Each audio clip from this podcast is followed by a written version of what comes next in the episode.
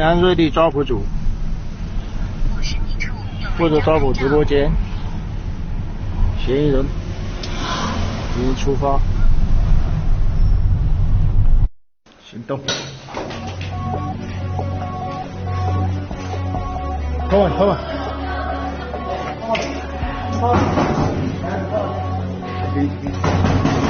这边，这边在直播吗？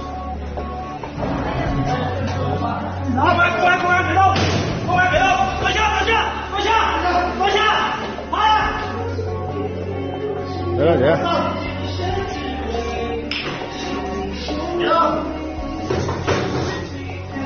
在进入直播间之后，两名犯罪嫌疑人，一名缅甸籍，一名中国籍，他们还在进行直播的这个赌石的过程，所以我们第一时间冲进去，呃，对犯罪嫌嫌疑人进行了控制，并且把他们直播的摄像头对准了他们，让全中国，让所有知道这个事情的人都看到他们是骗子。哦哟，这个是是是。哎，这个里面打高手，这个里面打高手，不是为了他们哈，我这两两天里边，那是一个小时。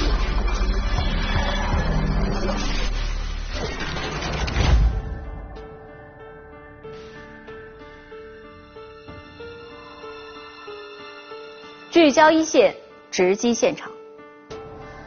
这是广西壮族自治区柳州市公安局柳南分局的民警精心部署的一次抓捕行动。为了此次抓捕，警方已经准备了三个月的时间。警方的突然闯入，让原本正在售卖翡翠原石的直播间变成了抓捕直播。不过，事后经查，这个直播间里售卖的翡翠原石都是真品，没有一件假货。而且卖家也没有遭遇过相关投诉，更没人报过案。那么，警察为何要对他们实施抓捕呢？民警所说的“他是骗子”，指的又是什么呢？一起进入今天我们关注的事件，了解它的来龙去脉。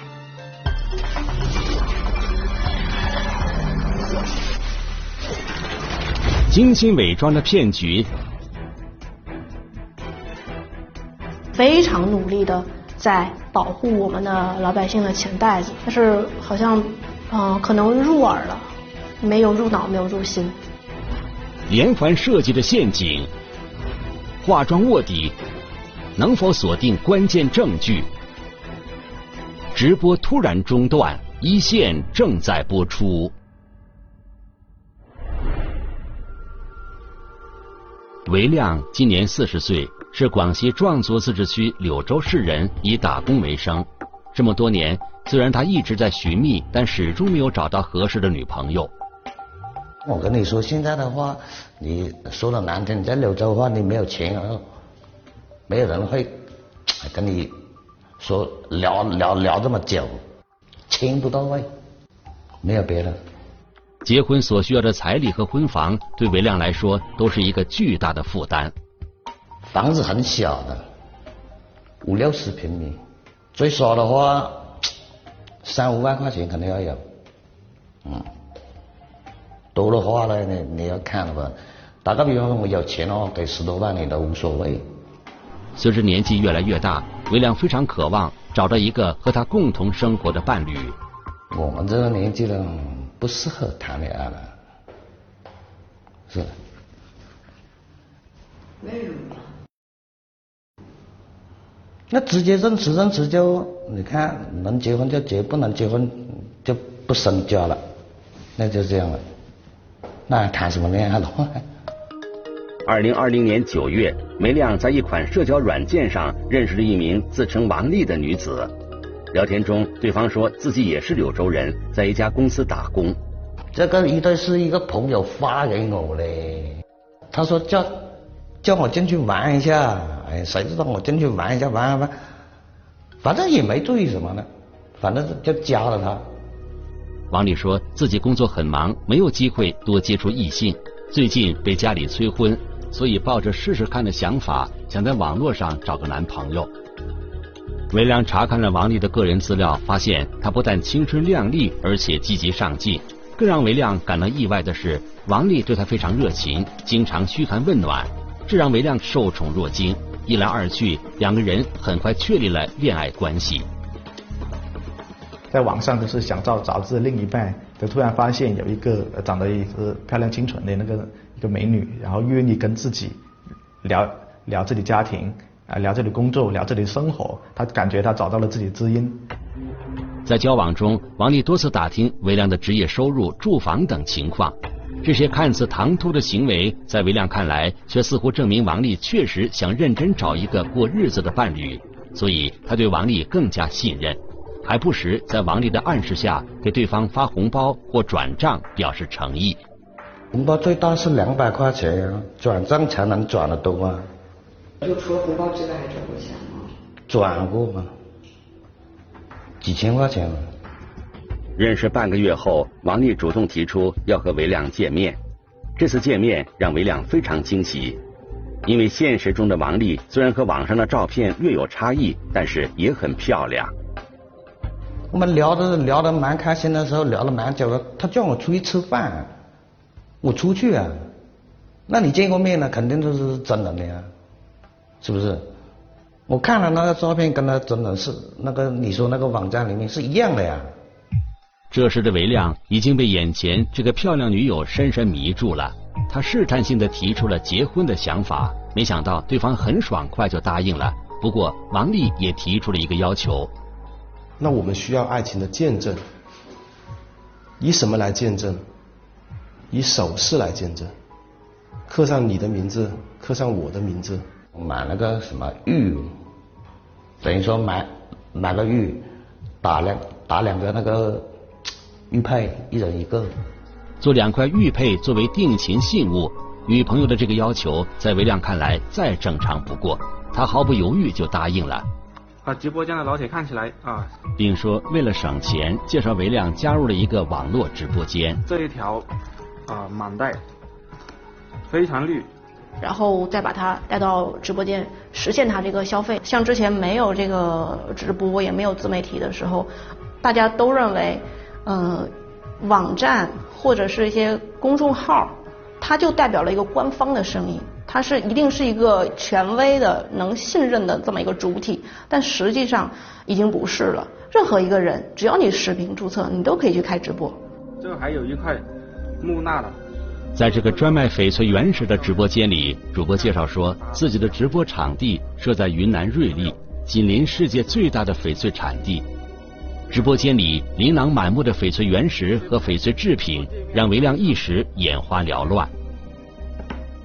瑞丽那个地方就是一个那个玉石直播的孵化基地。靠着自己之前在网上看到的有关翡翠的零星知识，韦亮很快被主播口若悬河的介绍吸引住了。再加上这里是女朋友介绍来的，所以他觉得应该十分靠谱。他认为他能在网上播出的东西，他觉得这个就具有权威性。他觉得他可能在他的潜意识里面认为。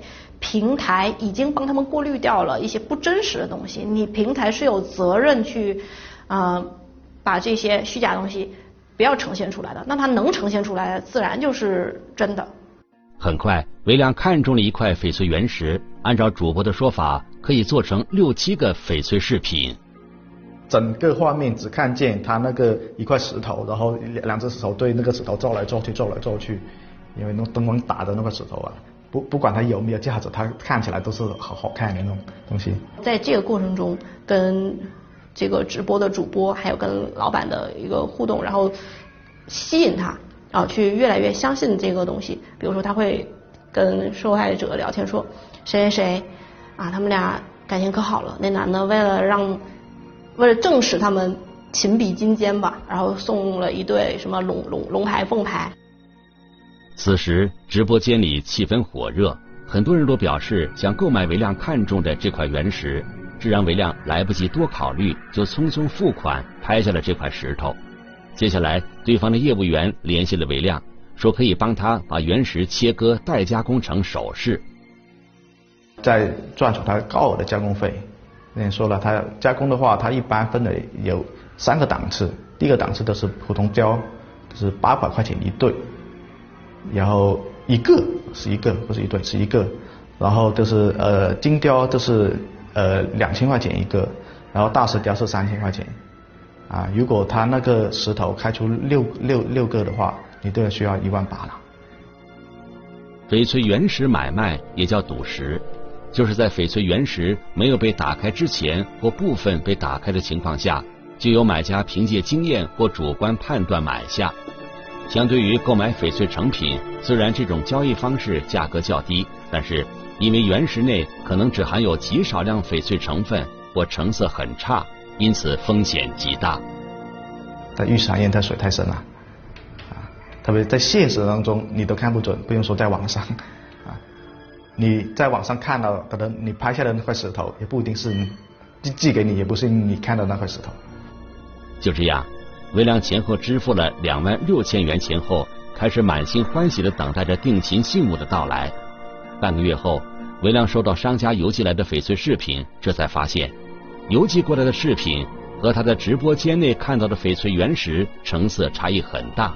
于是他在当地找到一个翡翠商家帮忙估价，这个老板告诉他，这批翡翠虽然是真品，但品质十分普通，远远达不到他购买的价位。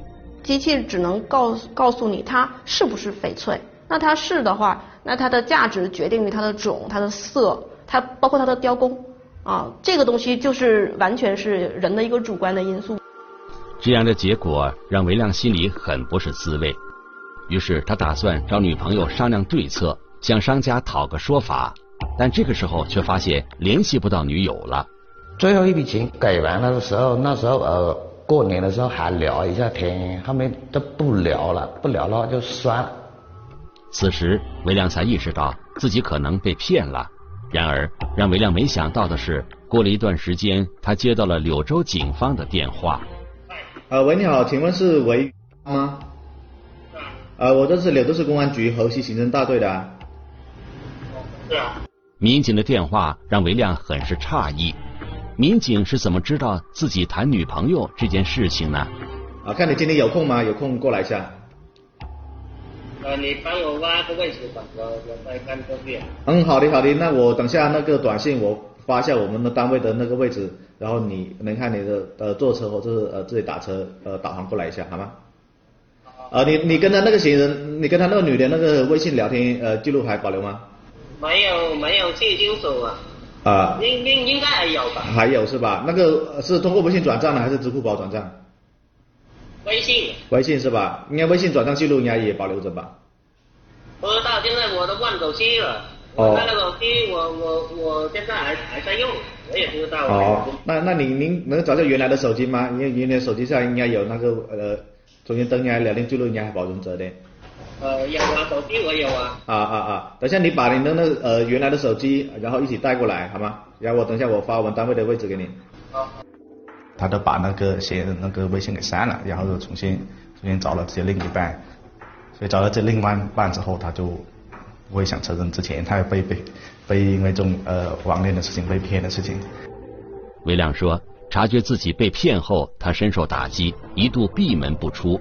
后来在朋友和家人的开导下，才慢慢走出阴影。不是不报，你这个报案的话，等你柳州这么多人熟人，人家看到你要笑，你知道没有？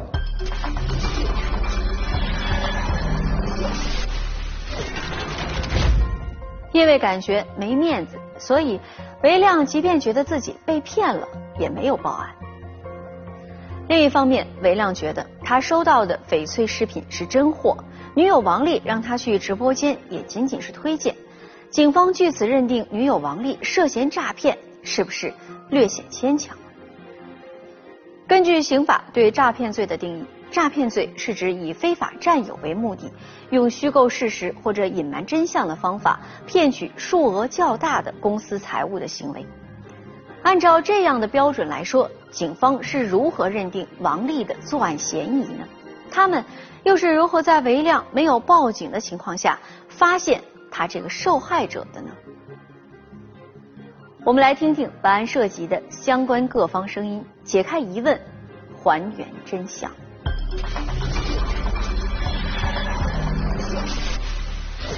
网络美女背后多是男儿身。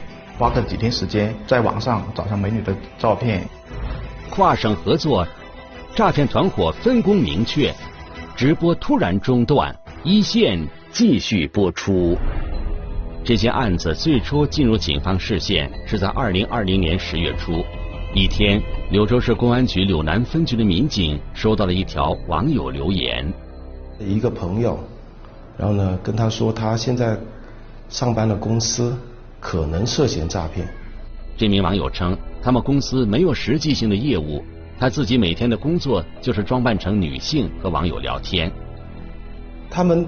公司规定，每一个不管是男的业务员还是女的业务员，都要不停的在各种把自己伪装成一个美女，呃，然后不停的在各大交友网站去交友。他们的目的不是介绍产品，而是谈恋爱。通过这名网友的讲述，民警觉得这家公司可能涉嫌近年来频发的网络杀猪盘诈骗。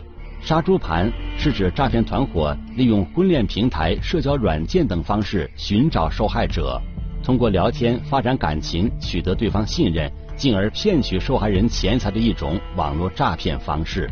我们去工商局啊，去查这个公司的登记啊，发现呃，老板叫叶成师，里面有相关的股东。该公司位于柳州市的时代商厦，成立于二零一九年六月。办公地点就是在我们柳州市城中区一个最繁华的地段，一个就是在五一个在五楼，在六楼，它的是都是最互联网的那个方面的东西，表面上看不出来啊，他那边有任何问题。然而，除了这名公司员工的陈述，警方并未接到过受害者的报警。根据以往办案经验，电信网络诈骗犯罪嫌疑人反侦查意识非常强，可以说是高智商的犯罪分子。如果这个案件成立，在没有受害人的前提下，警方介入侦查所开展的工作很可能会前功尽弃。去国家反诈平台去查，没有一个报案。一开始就决定他会不会呃被逮捕，因为你只找到一个，或者是没有找到被害人的话，可能检察院就会觉得他的情节比较轻微啊，然后那个被害人损失比较少，然后就不予逮捕。怎么去进行调查取证？经过分析，警方认为没有受害人报警可能存在多种因素，于是决定对这家公司展开进一步调查，在掌握更多证据后再做判断。把整个事情搞清楚，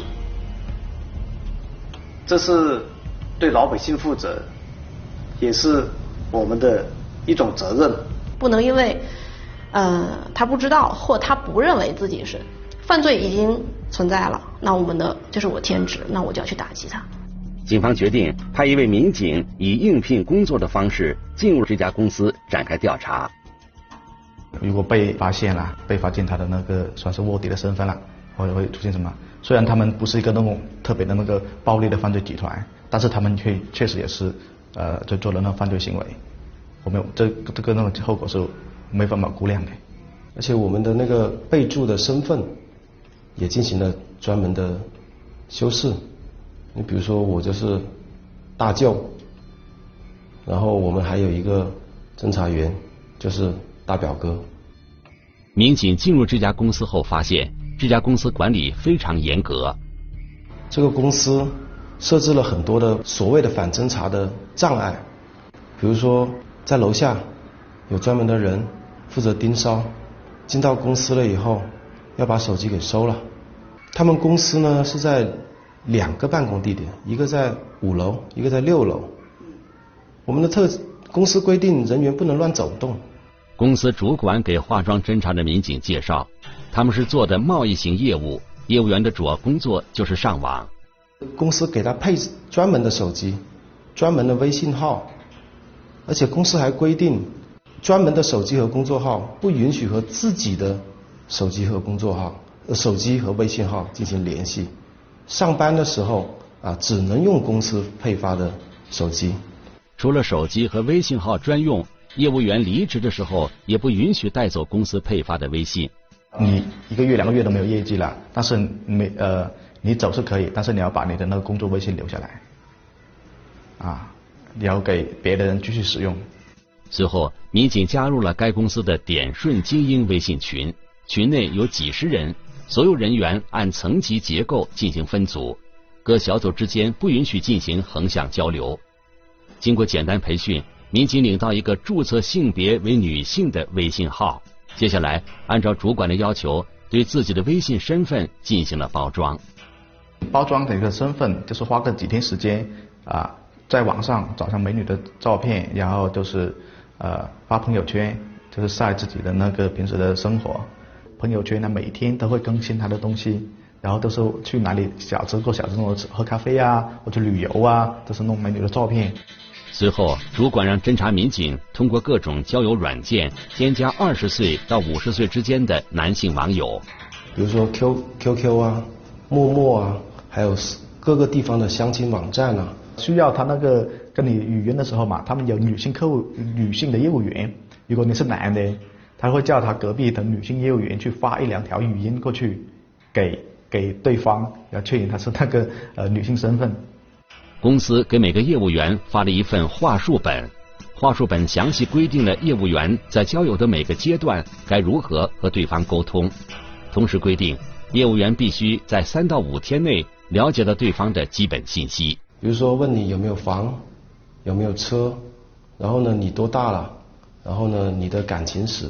他们刚开始的前前几天都是会通过聊天去发现这些被害人是不是值得诈骗。好多业务员在这里本身呢都会既有，然后怎么跟男人的恋爱技巧，还有到什么程度，然后该怎么回答，怎么怎么有什么切入点。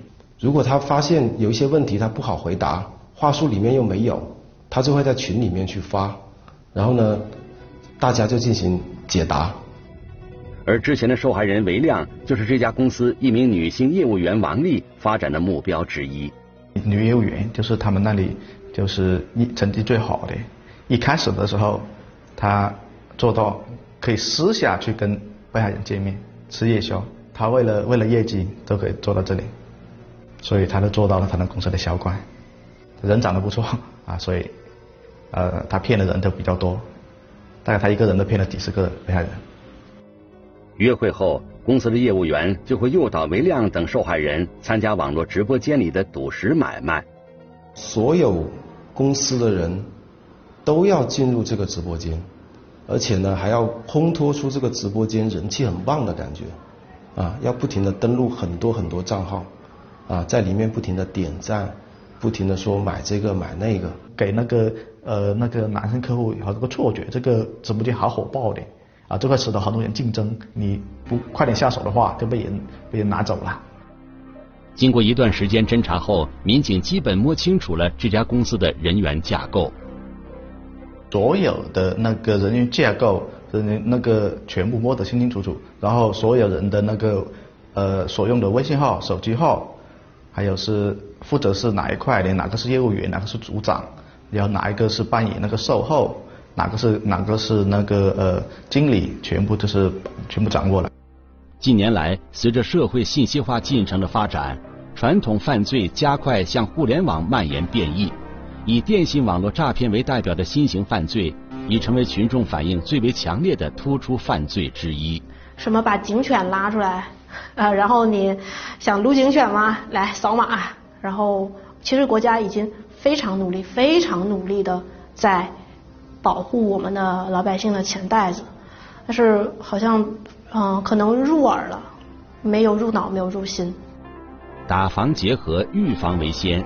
在公安系统深入开展打击治理电信网络诈骗犯罪的攻势下，打击治理电信网络诈骗类犯罪虽然取得了阶段性明显成效，但此类案件依然高发，其原因之一。就是此类违法犯罪活动不断出现的新变化，给警方的侦查打击和防控治理带来了新的难题。你比如说这种类型的犯罪，它最开始是在沿海、沿海城市，沿海城市打得多了，技术上来了，经验足，当地的公安经验足了以后，他们就没有办法在当地开，他就要往内陆去迁啊，然后他才会选到柳州或者是更。西部更西部的城市，这种案件的类型在我们内陆城市是很少的，我们当地公安也没接触过。我们之前接触的一个比较传统的电信诈骗，就是基本上就是，啊、让你去赌博网站去什么漏洞啊，你可以下注，然后返钱去投资啊，骗你去投资，这样它没有个实体，这个不同，它有实体，所以这个是我们的一个一个一个难点。这家公司向众多被害人索要的红包金额并不大，还达不到刑法打击的标准。之后的赌石买卖又邮寄了真正的翡翠原石，这些行为是否构成诈骗？然后我就找到了福建那边的同事，他们办过同类型的案件，一边跟我的特勤聊，一边跟我那个福建的同事在聊，聊着聊着，看着两个案件有什么一样的，有什么不一样的。第二个学呢，因为这种这是一个新型的电信诈骗案件，它其实是介于消费欺诈和我们的诈骗之间的一种类型的案件。那我就开始学什么是消费欺诈，什么是电信诈骗。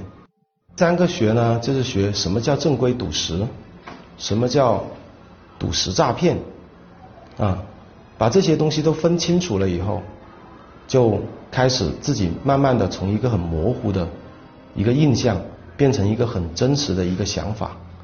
最终，根据前方侦查民警反馈的情况和后台调取的相关数据，还有韦亮等受害人的描述，警方了解到了更多的案件细节。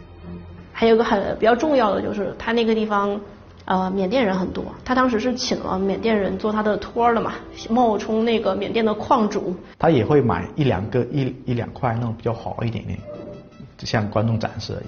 但是他不会真正切给你，真正切的话，他会发一个假那个视频，他也切，但是他切切完出出来的东西，他绝绝不会寄给你。他寄给你的都是从市会那边已经定制好、对已经批发好的那已经成品才寄给你。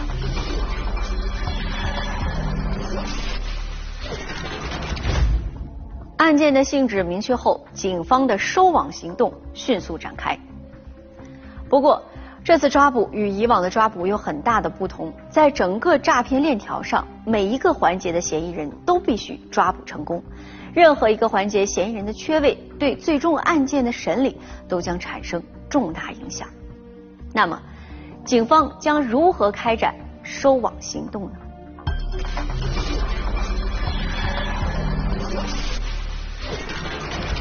雷霆出击，三地同时行动。神兵天降，直播间乱作一团。直播突然中断，一线继续播出。因为犯罪嫌疑人分布在广西壮族自治区柳州市、云南省瑞丽市、广东省四会市三地，抓捕工作困难重重。同时，为保证案件质量，警方请检察机关提前介入，对案件侦办进行指导。呃，提醒侦查人员在之后的取证工作中是要有所重视和加强的。首先是第一个，就是刚才呃呃这位民警也介绍，就是这个本案涉及的犯罪嫌疑人是可能达到三十多人，对吧？呃，那么在这个抓捕相关的人员的时候，一定要全链条进行打击。三个点：四会、瑞丽、柳州。我不管我打掉任何一个点或者任何两个点，就会转化为消费欺诈，那是工商的事，就前功尽弃了。我单纯的就是那个业务员也够不上，只是单纯的欺诈。然后你说单独的那个缅甸呃那个云南那边的那个直播，他也是单纯的是卖个东西而已。他每一个环节他都有专门的独立的一个团队在负责，他拆分了整个犯罪行为。第二个。呃，因为这个案子定性是定性为诈骗，那么就会呃之后的这个定罪和量刑比较关键的一个点，就是如何去认定这个诈骗的数额。诈骗的数额是关系到每一个犯罪嫌疑人具体的这个犯罪情节以及他们所要面临的一个刑罚。我们当时抽调了二十多个这个数据分析员，就是每天都在对。那几个所谓的银行卡进行往前的资金分析和往后的资金分析，经过几个月的调查取证，二零二一年一月九日，柳州市公安局柳南分局出动两百多名警力，在广西壮族自治区柳州市、云南省瑞丽市、广东省四会市三地展开统一收网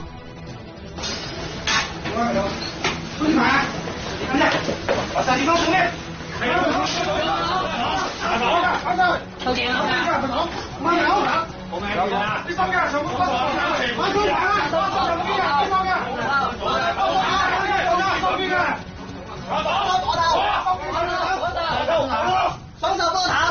看看看看，三个抱头，好了，后两个抱头，后来这边位置，然后三个抱头，哎，两个好几百。还要放给吗？还要继续放给吗？为了更好固定证据，专案组民警对每个抓捕对象专门制定了证据清单，将嫌疑人的个人信息、资金数据和其他物证进行了逐一提取登记。我怎么来？用这去哪来的？不知道，已经拿到人机了。人南机过来是吧？在柳州市的抓捕行动进行的同时，广东省四会市和云南省瑞丽市的抓捕工作也顺利展开。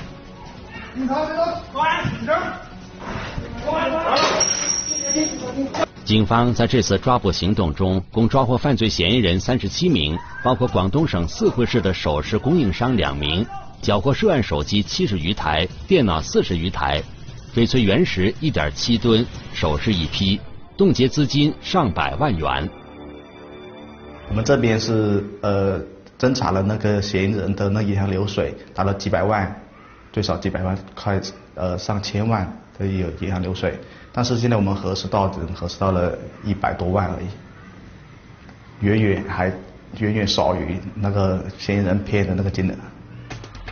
目前，柳南警方寻找受害人的工作还在继续进行中。这起案件的侦破，是我们民警始终把群众的利益放在第一位，是一种工作作风的体现。这种工作作风就是敏锐感知、主动作为、雷厉风行、严谨细致。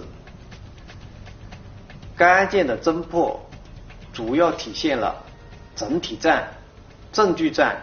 科技战的特点，提高人民群众防范电信网络诈骗意识，是我们公安机关和全体社会共同的责任。警方呼吁，遭遇到此类诈骗的受害人，要尽快向当地公安机关报案。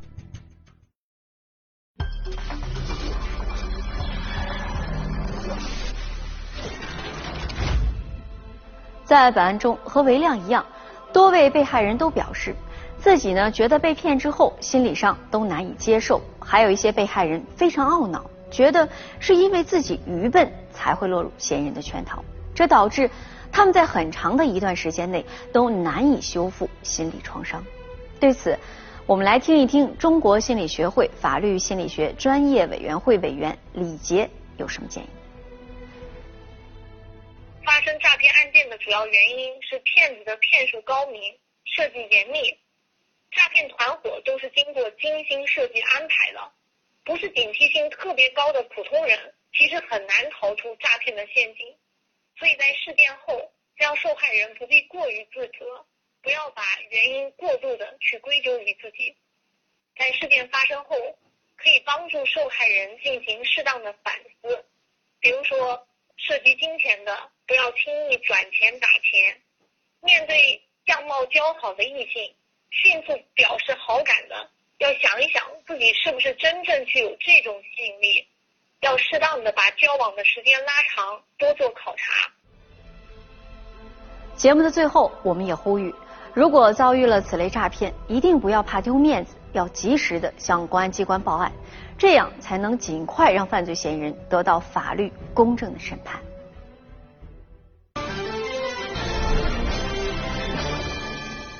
如果你想了解更多的法治资讯，可以在微博、央视频中搜索“一线”，关注我们的官方账号。这里是一线，我是陆晨，下期节目再见。